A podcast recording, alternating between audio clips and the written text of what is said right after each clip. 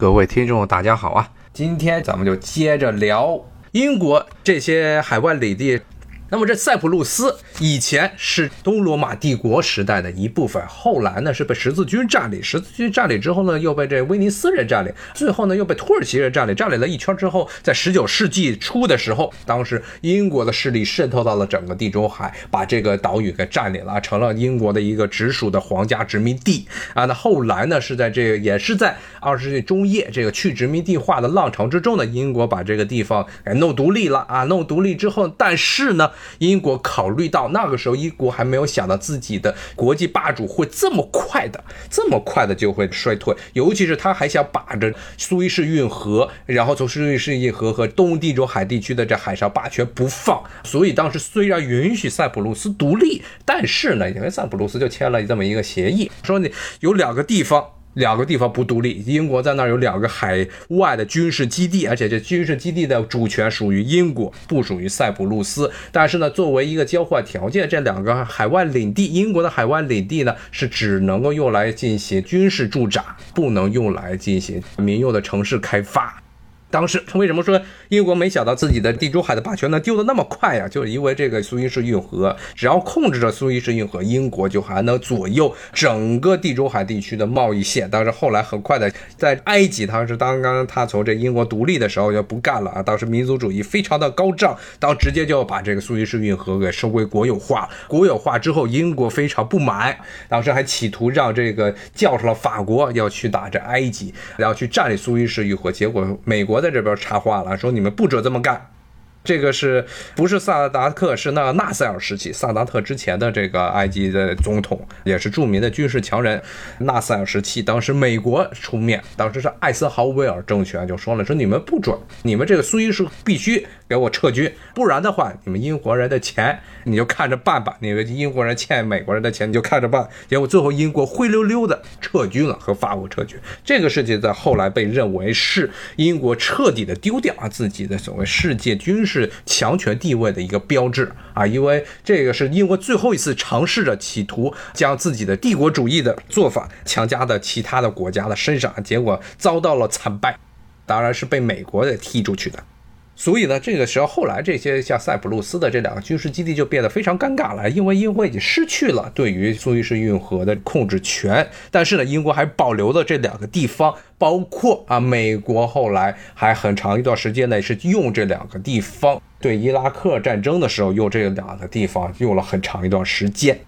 那么这是一个比较特殊的英国的海外的领地。那么另外一个非常特殊的海外领地啊，就是直布罗陀。刚才跟大家讲的直布罗陀，直布罗陀这个情况比较更加复杂。在英国是在十九世纪的时候抢到了这个塞浦路斯，而直布罗陀它成为英国这海外领地的这历史就更久远啊，是在十七世纪的时候的事，十七世纪末啊，十八世纪初的时候的事情。当时西班牙的西班牙的王位继承战争之后，英国是作为战后的一个主要的得益方，是把地中海刚才之前讲的这苏伊士河是整个地中海东部通往这印度洋的重要的枢纽，然后这直布罗陀是历史上也是最终一直是最重要地中海通往大西洋的这个出口，他把这地方的这么一个一个巨大的这个山岩给占了。直布罗陀实际上是一个小半岛，然后在这小半岛呢。而且是非常的易守难攻的地方，因为它正对着整个欧洲大陆啊，也就西班牙这块是一个巨大的一面巨大的石山，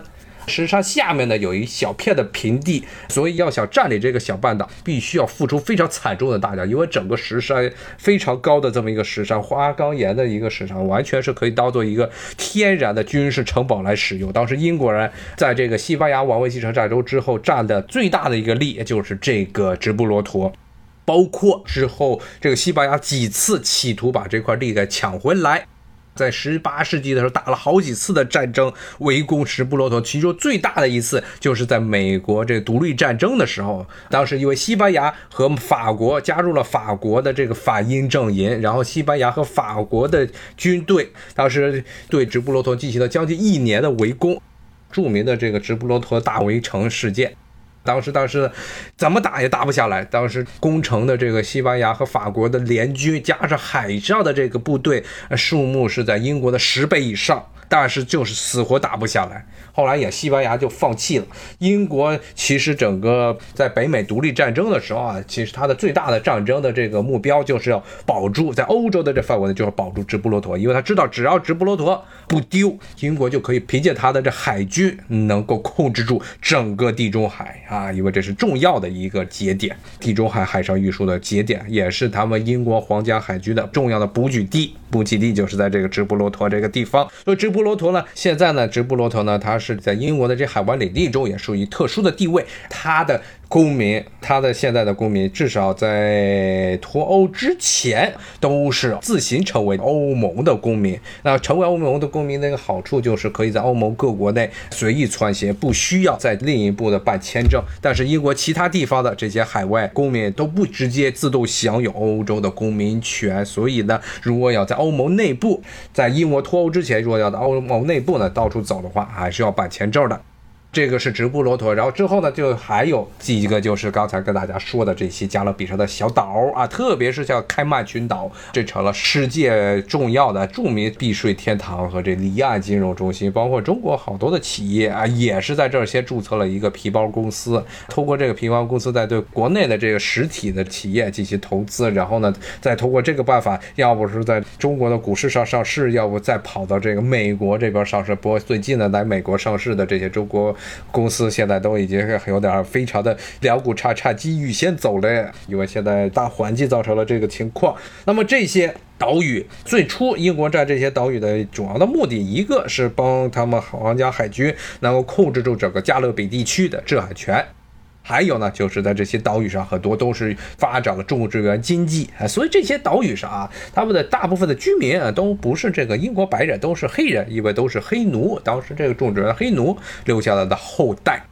这是在这些加勒比地区的这些小岛啊，这些小岛现在的在这个英国的海外领地方面的它的自治权权力最高啊，一般上都是有一个非常完整的这么议会，还有的包括好像像开曼群岛这个地方还有一个上议院，有一个下议院，那两级议会呢。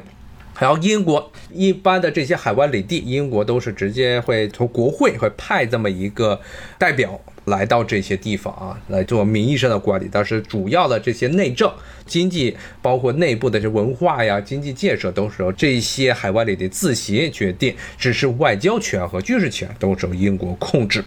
像刚才说的这个开曼，包括百慕大啊、维尔金群岛，这都是这样。然后呢，这英国最重要的几个海外殖民地，其实就差不多就这几个了。但是还要跟大家说几个比较这个有趣的啊，在历史上也非常有趣的殖民地，一个是圣海伦岛，这是圣赫拿岛，有的这圣海伦娜，海伦娜这个其实就是当时拿破仑。最后去世的地方，那这个岛呢，是英国到现在为止都是归英国所有。这个岛在哪儿呢？在地图上基本上要找，和大部分人都找不到，在什么地方？是在南大西洋，南大西洋，然后是在非洲和这个南美洲的中间儿啊，什么地方都不挨的这么一个一个火山岛。然后周边大概是这几个英国在南大西洋上有差不多三个岛屿，挨得特别的远，每个岛屿之间都隔着差不多好几千公里远啊。这么三个孤立的小岛，是人类迄今为止人类现有的定居点中最孤立的几个岛屿，都是英国在南大西洋上的这几个小的定居点。其中一个就是圣赫拿岛或者圣海伦纳岛，这个是拿破仑最后死的地方。这些岛屿呢，离这个有人烟的地方都太远了，所以呢。这些地方也没有发展起来，离岸的这些所谓的金融中心，加上这些地方基本上都是非常小，居民可能就几千人撑死了，而且呢环境并不是特别的好，因为这些地区啊属于亚热带的整个副高气压带的一个控制之下，所以好几个岛屿，包括圣海伦娜岛啊，它岛上都特别的干旱，非常干旱的地方。拿破仑反正就是在这么一个小破地方死掉的。最后死掉之后呢，后来是过了差不多四十年啊，四十年是当时法国人把他的尸体从这海伦娜岛上这挖出来，然后带着军舰运回到了法国啊，让皇帝在法国能够归葬。那么当时现在这个地方也是很多的这些游客，特别是因为拿破仑的原因来这边玩，去那个岛屿上去玩。那么在这个南大西洋上最著名的啊一个英国的海外的领地那。是什么呢？就是可听友一直在这说的，福克兰，福克兰群岛啊，福克兰群岛啊，英国人占这个群岛，英国人一开始并没有对这个群岛有太多的在意，因为这个地方既也是属于一个天涯海角啊，什么都不是的一个地方，位于整个南美洲的最南端这一块，而且还不是在本土上，是这么孤立的一堆的小岛。这么福克兰群岛呢，当时是一直到了十九世纪初的时候啊，其实都没有真正的有哪个国家对这真正的实施控制，包括英国。当时呢，是阿根廷企图对这进行控制，包括美国，甚至当时还偷偷的派了一支舰队来，想在这宣示主权。但是后来的英国人后来发觉啊，因为当时英国的海军是世界最强啊，当时发觉福克兰群岛这个地方呢啊，是这个南大西洋上一个很重要的，又是一个海军的补给的基地，放在这儿比较好。加上当时阿根廷和美国都企图要占这个地方。所以，其实美国从一开始它就有很强的这到处乱战的冲动，只不过是当时英国是海上霸主，所以美国不敢直接的正面刚这英国，所以英国直接把这个岛屿啊，在后来给抢占了。抢占之后呢，结果呢，当时包括当时阿根廷政府已经委派了一个啊，些意大利人想在这个福克兰岛上进行这个所谓的开发，结果呢，开发血本无归，灰溜溜的回到了阿根廷本土。然后后来英国人把这个地方占了。之后，阿根廷一直说：“哎，这地儿是我们的。”啊，然后英国说：“我我不管啊，你们就看着办吧。”然后这就造成了后来英国和阿根廷差不多一百多年、两百年的，到现在为止两百年的这个怨恨和仇恨。但是从某个角度来说，这也是非常微妙的情况，因为福克兰之前的节目中跟大家讲过，阿根廷这个国家经济的崛起很大程度上是有仗于英国把它发展成了英国的肉联厂。英国人大英帝国在十九世纪时候吃的主要的肉啊，牛肉都是从阿根廷来的，而这些牛还有包括一些阿根廷养的羊，最早都是怎么来的？是英国人先在福克兰群岛上养的，因为这个地方属于典型的温带海洋性气候，是长不了什么太多的庄稼，但是有很多的牧草地，所以当时这地方呢没办法种田，就全部用来养羊养牛了。后来是英国最早是在这儿把这地方的。英国人带到这儿的啊牛羊给引进到了阿根廷，然后在阿根廷的这潘帕斯大草原上进行放养，最后呢成为了英国人主要的肉类的来源，就是阿根廷的牛肉。但是后来在一战、二战英国衰落之后，阿根廷也要跟着完蛋了。看这个听友问啊，亚速尔不是英国的这个海外殖民地，它是葡萄牙的海外的领地啊，这个历史就更加不太一样啊。以后有机会再跟讲。这个亚速尔群岛在这个葡萄牙的历史上地位还比较特殊，非常重要的这么一个岛屿，一个群岛。啊，那么刚才说到这福克兰了，福克兰之后呢，最后再说一个非常奇葩的啊，最后一个非常奇葩的这么一个岛叫英国啊，基本上是在太平洋上。他们的岛基本上都是丢的差不多了，丢的基本上是算是一干二净了，只剩下了只剩下了几个非常小的小岛，其中一个非常出名的岛呢，就是叫做皮特凯恩。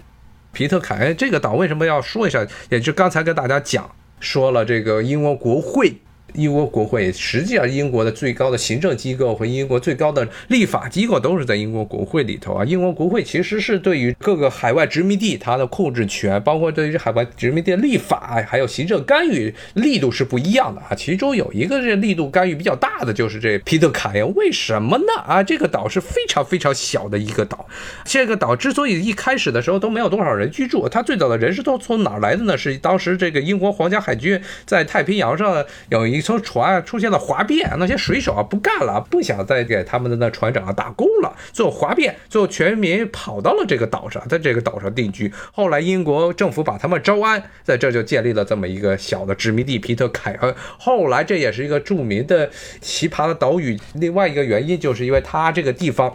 岛上是非常孤立的这么一个岛，原来本岛上没有什么人，后来呢是成功的被美国来的一个五旬节教，这是一个基督教中一个非常奇葩的这么一支新教传过来的，传过来之后全民都变成了五旬节教、五旬节派的这么基督教。其实呢，很多基督教认为，甚至它不算是真正的基督教啊，有点类似于摩门教那种性质，这么一个地方，所以这个地方成了五旬节派的这么一个基督教信教人数占人口比例最大的一个地方，基本上全民都是搞这个。这个，然后另外一个更出名的，为什么这个岛这么奇葩呢？就是这个岛后来由于它这岛与英国本土离得非常远。然后岛上的人基本上都是当年那些叛变的水手，